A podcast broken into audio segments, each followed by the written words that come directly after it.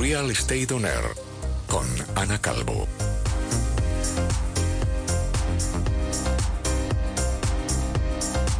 Muy buenos días a todos. Son las 12 y 6 del mediodía. Un saludo muy cordial de Ana Calvo, acompañándote de nuevo en el programa de Real Estate On Air, tu inmobiliaria en la radio.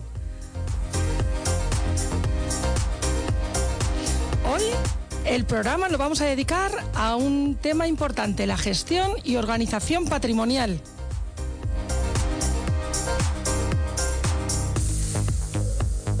Pero como siempre, vamos a comenzar con nuestro producto exclusivo de la semana.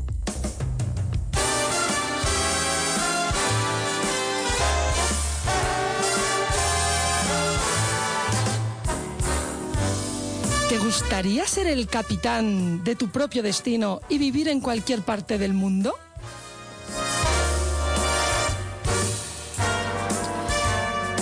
Pues os voy a contar otra forma de vivir, vivir sobre el mar. Y como bien he dicho, en cualquier parte del mundo.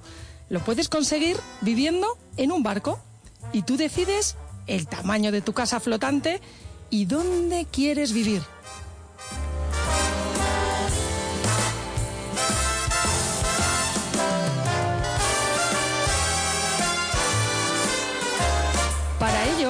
Tienes que tener en cuenta que tienes que tener un amarre en cualquier parte del mundo donde quieras ir y puedes alquilarlo pues desde 900 euros al mes dependiendo el lugar donde tú quieras vivir en adelante. Y luego puedes alquilar un barco o comprarte tu propio barco. Puedes alquilar un barco con tres camarotes, dos baños y luego todo lo que tiene un barco de cubiertas desde 2.000 euros al mes y en adelante, claro, dependiendo lo que quieras. Y luego también puedes comprarlo igual con tres camarotes y dos baños desde 150.000 euros.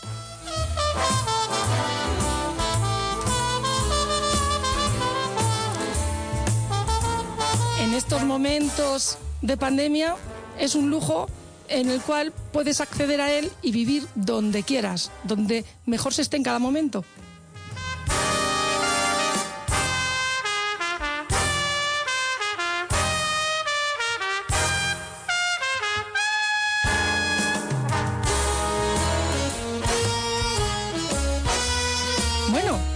Pasamos a nuestros invitados y al tratar el tema de hoy. Bueno, vamos a saludar a nuestra compañera de Rose Capital, Esther, buenos días. Hola, buenos días, queridos oyentes. Buenos días, Ana, ¿cómo estás? Una semana, una semana nueva, ¿qué vamos a hablar? ¿Qué nos vas a hablar? Hoy os traigo, bueno, varios argumentos para, mm, digamos, para negociar el contrato de alquiler, que es un tema muy actual, ¿no? Digo, digo yo, y con, con el tema de que vamos a tratar hoy, pues me parece bastante interesante pues tener esos argumentos presentes en cada momento al negociar el contrato de alquiler. Muy bien, pues ahora estamos contigo, ahora estamos contigo. Y bueno, y ahora vamos a presentar a, a nuestro invitado, Alberto Véguez, fundador de GEA Global Services. Encantado de saludarte, Ana. Un placer que estés aquí con nosotros, Alberto. Muchas gracias a ti por invitarme. Bueno, voy a presentar a nuestro, a nuestro invitado, eh, que es licenciado en ADE po- eh, de ADE por CUNEF, máster en Corporate Finance and Investment Banking por IEB. Eh, también estuviste en Londres, este máster, y máster en tributación en el, en el Instituto de Empresa. Correcto. Eh, eres actualmente profesor de finanzas y contabilidad en el máster de abogacía internacional de ISDE. Correcto. Y como he dicho antes, fundador de GEA Global Services, que ayudas, eh, bueno, es tu puente con China, ¿no?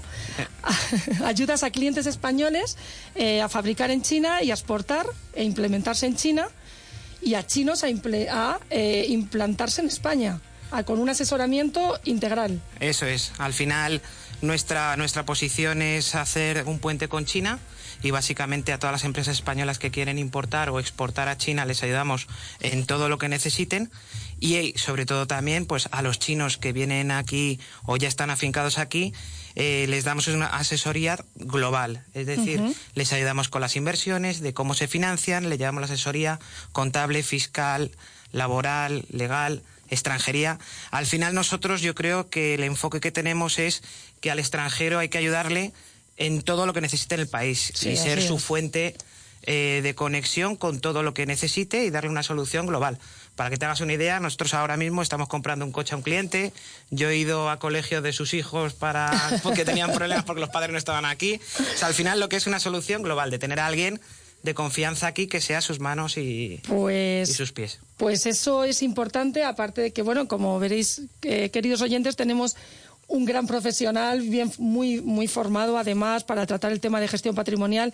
Esto que acabas de hablar, pues es importante porque mm, van llegando muchos extranjeros también a España, eh, pues mm, venezolanos que en su día, mexicanos, chinos, todo, y tener una empresa que te haga un asesoramiento integral es, es muy importante para ellos, porque llegar aquí, como tú has dicho, ir al colegio de sus hijos, ir conseguirles un coche, todo. Claro, llegar a un país que no conocen nada, vosotros hacéis eh, todo eso. Efectivamente, yo creo que al final eh, a, a- la persona extranjera que está aquí, nosotros además, pues aunque ayudamos a todo tipo de extranjeros, pero es, es- es cierto que estamos muy especializados en el, en el mundo chino, porque además, como sabes, contamos con profesionales chinos tanto aquí en España como en el extranjero, ¿no? Entonces, la seguridad de hablar su idioma, etcétera, pues eso le- les hace sentir muy cómodos con nosotros. Pero es que además eh, al extranjero hay que ayudarle en todo y que tenga una persona de contacto que le coordine todo, porque si no, al final eh, no puede ser que, que tengan que ir a hacer constituir una sociedad a un sitio, que tengan que ir a buscar al coche el otro, en inversiones a otro. Entonces nosotros lo que hacemos es englobar a todo y obviamente, pues GEA Global Services lo que hace es rodearse de, de, de- de- buenos profesionales y de buenas conexiones. Pues por ejemplo, en el caso de, de inmuebles, pues no dudamos siempre en acudir a, a Ross Capital, ¿no? y, y- y es así, ¿no? Sí, es importante siempre rodearse de buenos profesionales. Bueno, aquí en la Inter tenemos China FM, o sea que aquí te pu- puedes tener mucho trabajo Lo sé, lo sé, con, con, con- con GEA Global Services. Otra cosa, eh, Alberto, ahora que estás, que tú que estás aquí, que eres un gran profesional, eh, yo siempre asesoro a todos, a- a- digo a todos mis clientes, como acabas de decir, que es bueno rodearse siempre de profesionales y sobre todo en el tema de la gestión patrimonial es muy importante porque puedes optimizar todos tus inmuebles, todo, pero no solo eso, tus sociedades. Entonces, por ejemplo, un tema que se está dando ahora mucho, ¿vale? Que es la renegociación de rentas. Em, ¿Cómo, cómo, lo, cómo, cómo lo ves tú? Porque yo aquí tengo, yo aquí tengo una cosa muy clara, que porque ahora mismo todo el mundo está renegociando rentas, es muy, es, es lógico y normal, y lo que les estoy diciendo a los clientes es que tiene que haber un equilibrio, un equilibrio entre propiedad e inquilino. En estos momentos hay que ayudarnos entre todos, pero tampoco hay que abusar. Eso es, Ana. Yo creo que, que efectivamente lo que tú apuntas es, es justamente lo que hay que hacer y que al final, como yo siempre digo, eh, tienen que salir de una negociación o las dos partes ganando o las dos partes perdiendo lo mínimo posible. No nos podemos levantar jamás en una mesa de negociación donde yo crea que, mm, que he ganado totalmente y el otro ha perdido porque eso luego cuando nos tengamos que volver a sentar y más como es un contrato de arrendamiento donde nos vamos a seguir viendo, es mejor mantener las formas y mantener todo a largo plazo, porque si no luego, si tú ya vas a una siguiente negociación con el propietario, con el inquilino, donde la parte siente que ha perdido, pues obviamente eso se va a resentir en un futuro, ¿no? Y creo que en este tipo de relaciones lo que tenemos que ver más son las relaciones a largo plazo. Sí, importante, oyentes, el equilibrio, el equilibrio, porque yo estoy viendo muchas renegociaciones de contratos donde yo ahora mismo digo que hay que hacer renegociaciones cortoplacistas a dos años y viendo un poco por la incertidumbre que hay lo- cómo van sucediendo los acontecimientos, porque hay que pensar en los inquilinos que sé que lo están pasando fatal, pero también hay propietarios que lo están pasando muy mal porque tienen mucho apalancamiento, tienen una hipoteca sobre ese inmueble y claro, al final mm, abusar sobre esto y hay gente que por desesperación aceptan todo, pero al final se cargan al propietario también. Por eso es importante un equilibrio. Claro, eh, yo creo que el principal error que se está cometiendo en las renegociaciones de renta básicamente es que solamente se habla de la renta y en los contratos de arrendamiento hay muchos aspectos que a lo mejor al propietario también le pueden interesar, pues como pueden ser las cláusulas de salida, los obligados cumplimientos, etcétera. Porque la verdad es que eh, la relación arrendador-arrendatario es injusta, porque al final le- en esta época los arrendatarios eh, piden rebaja de renta y los arrendadores cuando tienen una renta y la renta está por encima del mercado, como está firmado en contrato, nadie te llama para decirte, oiga, súbeme la renta que este mes he vendido más, ¿no? Entonces tienes que enfocar la relación para, para, para ver si tú como inquilino para ver que lo que está perdiendo el arrendador ahora lo va a recuperar en un futuro y le vas a dar seguridad de varias maneras, pues con obligados cumplimientos, Sí. de- dejando que luego salga él también o que te pueda subir en un futuro la Sí, renta. sí, hay muchas, esto es importante, por eso digo siempre, vuelvo a reiterarlo, hay que ponerse en manos de profesionales porque hay muchas maneras de que ambas partes al final sea un equilibrio. Luego, luego, como tú muy bien apuntas, Ana, el tema principal es que cuando tú eres el propietario o tú eres el inquilino, puede ser que no tengas la mente fría, se mezclen las cosas y ya aparte de la negociación entréis en problemas personales o tal. Entonces, cuando pones a un profesional por medio, ¿vale? Eh, que además todo este tipo de gestiones normalmente se gestionan a, a éxito. Si es un... Sí, así es. Eh, al final Sí, lo que vas a hacer, eso es, al final lo que vas a hacer es eh, de una parte que te ahorras, eh, pagar al profesional para que te gestione eso y que además tiene la seguridad de que, la, de, que, de que no va a poner cosas, va a ser mucho más fácil que llegue a un acuerdo porque no va a poner cosas personales de por medio, que Eso creo que que- es un punto clave. Eso que apuntas es muy importante porque mucha gente piensa que esto tiene un coste muy grande y normalmente se trabaja a éxito. O sea, si consigues un beneficio, una serie de cosas, se paga por ello porque se consigue. Si no hay, no se consiguen cosas, no se paga. Entonces, esto es un, un punto clave que, que la gente también lo sepa. Y bueno, y cambiando también, eh, Alberto, es importante la organización patrimonial, ¿verdad? Hombre, pues por supuesto, ¿no? Todo el mundo, además aquí en España, ¿no? Todo el mundo está muy centrado en lo que es eh, la inversión en inmuebles, que a mí personalmente me gusta mucho, ¿no? Pero la inversión en inmuebles la tenemos que compaginar como, como un todo, ¿no? Es decir, ¿cuál sería nuestra inversión principal? ¿Cuál es, si tenemos otro tipo de inversiones estratégicas? ¿Dónde entran los inmuebles? ¿Dónde entran las acciones? Etcétera, ¿vale? Y luego, sobre todo, también, no es lo mismo una persona que tiene 70 años que una persona que acaba de empezar a trabajar. Tenemos que analizar el perfil de riesgo de cada uno. Sí, muy bien. Sí, sí, sí. Sí, o que sí hay que crear una empresa, o hay que crear varias empresas, una patrimonial, otra de gestión. Claro, aquí al final eh, a nosotros nos ha llegado al despacho muchísima gente, ¿no? Que, que lo típico, lo más importante aquí es que no hay una solución para todo el mundo. Cada caso hay que sentarse con papeles, estudiarlo e ir caso por caso mirando todo. Pero no puedes jamás aplicar la estrategia que te ha contado un vecino. Por ejemplo, tú ahora mismo si tienes un piso, pues mm, te puede interesar o no meterlo en una sociedad, porque en el IRPF tienes bonificaciones, etcétera, pero es que además, si es un piso que, que tienes muy antiguo y lo metes ahora, pues normalmente perderás los coeficientes de abatimiento, que son beneficios fiscales que ya en, las- en la reforma de 2015 se quitaron. Todo eso hay que tenerlo en consideración, ¿vale? Así es, así es. ¿Y podéis ayudar a clientes a obtener su hipoteca o conseguir una estrategia para refinanciar sus deudas? Sí, obviamente. Uno de los de los servicios que más damos actualmente, aparte de, de todo el tema de renegociar rentas, es el servicio de hipotecas. ¿Vale? Entonces, eh, para hablarte de un caso muy común que hemos tenido, nos vino un cliente chino que quería una hipoteca del 100%. Eh, este cliente ya contaba con un inmueble, ¿vale?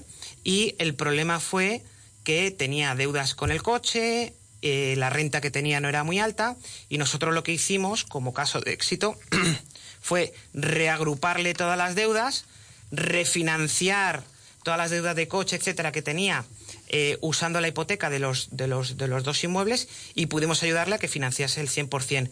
¿Qué pasó? Pues que como el coche eh, lo tenía un seis y pico de tipo de interés y lo utilizamos con la hipoteca, al final el ahorro potencial para el cliente fue de unos 10.000 euros, Muy bien, muy bien. consiguiendo además su objetivo de financiar el 100%. Claro, es lo que estamos hablando de la gestión patrimonial. Al final lo ves todo como un todo.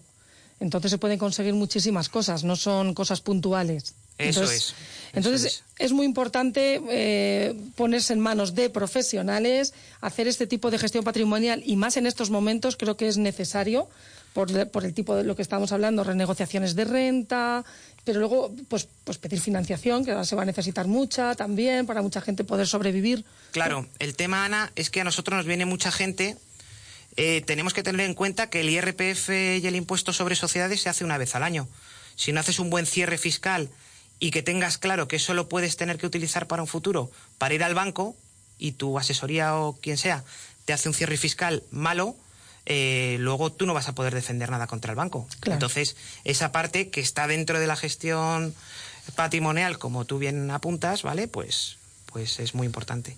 Muy bien, pues ya sabéis oyentes, o sea, importantísimo la gestión patrimonial aquí con un gran profesional, Alberto Véguez, de GA Global Services, y encantada de que hayas venido. Esta es tu casa para que nos estés asesorando de cada cosa que salga. Muchísimas gracias, Ana, y al equipo de Ross Capital por invitarme, y es un placer estar con vosotras. Muy bien, gracias. Pero quédate aquí con nosotros, ¿eh? que podemos hablar de más Perfecto, cosas. perfecto. Estás escuchando Real Estate On Air con Ana Calvo. Bueno, Esther, pues así, cuéntanos así rapidito los argumentos para negociar un contrato de alquiler, porque nos estamos encontrando de, de que hay muchísimos locales en alquiler ahora mismo por el tema de- del turismo.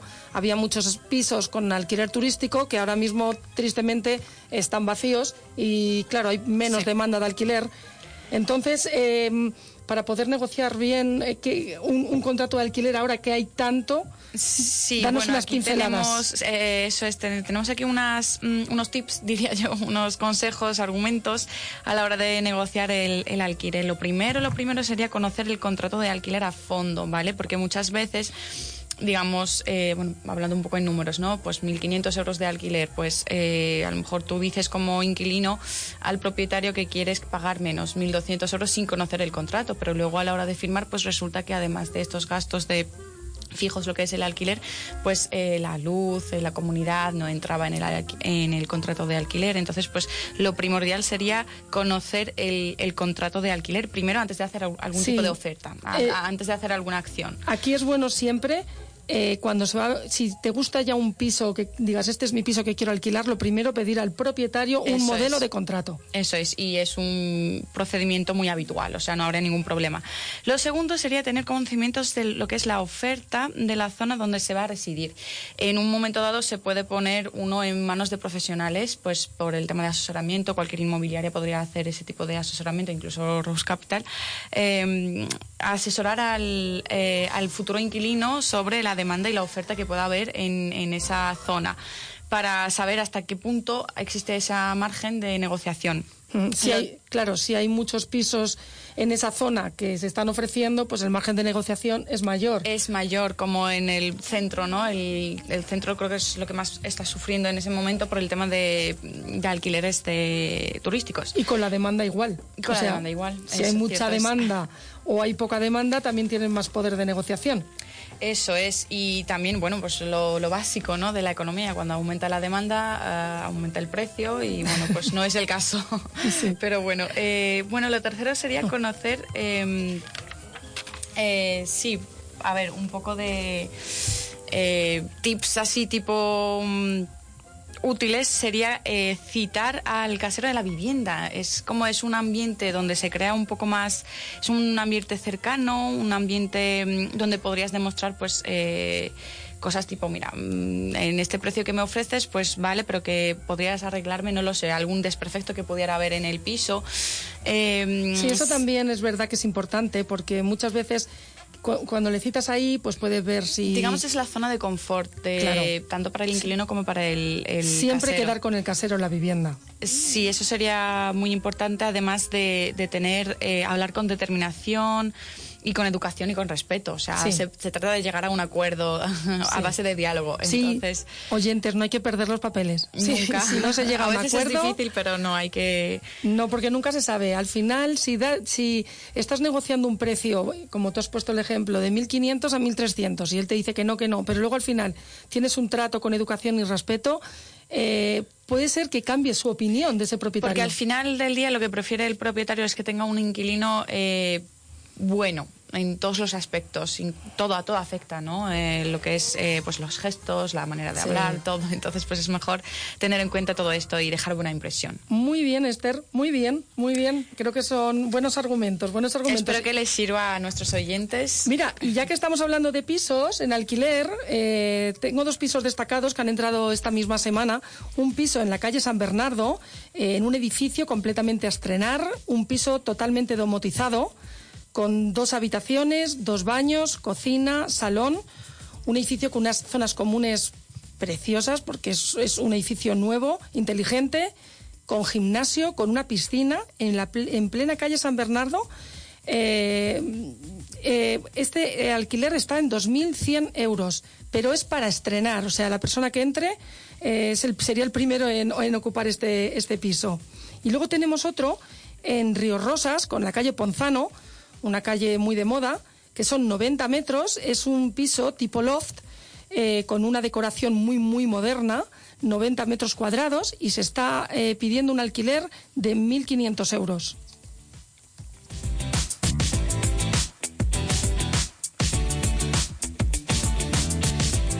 Y seguimos, y seguimos con, con, la oferta. Nos han entrado, vamos a hablar ahora de oficinas. Nos han entrado unas oficinas en la, en la calle San Bernardo, muy, muy cerca de Gran Vía, en la misma planta, una de 87 metros y otra de 320 metros. Eh, la de 87 metros, 350.000 con muchísima luz, toda, toda acristalada. La de 320 metros, también completamente diáfana, en 1.070.000 euros. Esto actualmente no está en el mercado, se lo decimos en primicia desde la Inter el, edificio muy bien situado, con plazas de parking también en el mismo edificio y pegado a la Gran Vía.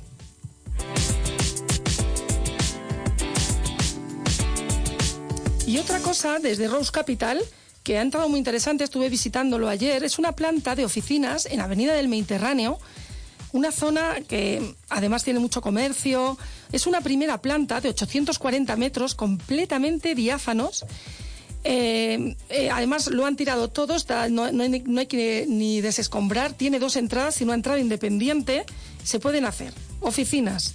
Hay un proyecto de, para hacer pisos, se puede hacer un coworking lleno de ventanas, tanto exterior como interior. O sea, impresionante, me encantó. Dos millones cien mil euros. La verdad que está bastante bien de precio para la situación que tiene y donde está. Tampoco está en el mercado.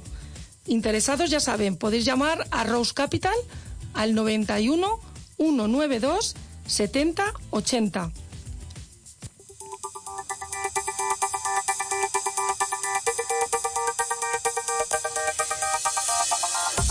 Y antes de empezar con las demandas, que ya nos queda poco tiempo, también quería comentaros un local en Claudio Cuello, Claudio Cuello 58, 50 metros, 25 planta calle, 25 en sótano. Un local que está para entrar no necesita mucha obra y en el mejor tramo de la calle Claudio Cuello. Los interesados ya sabéis, llamar a Rose Capital Real Estate.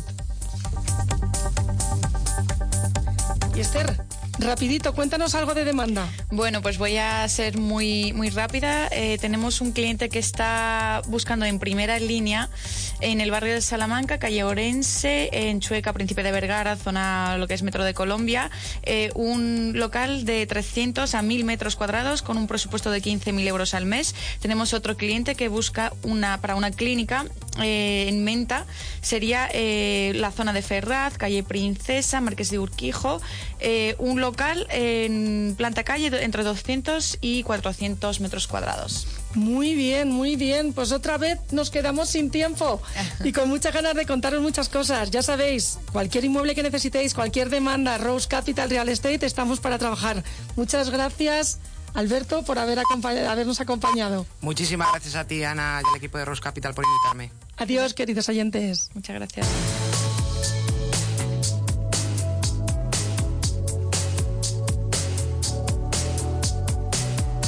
La radio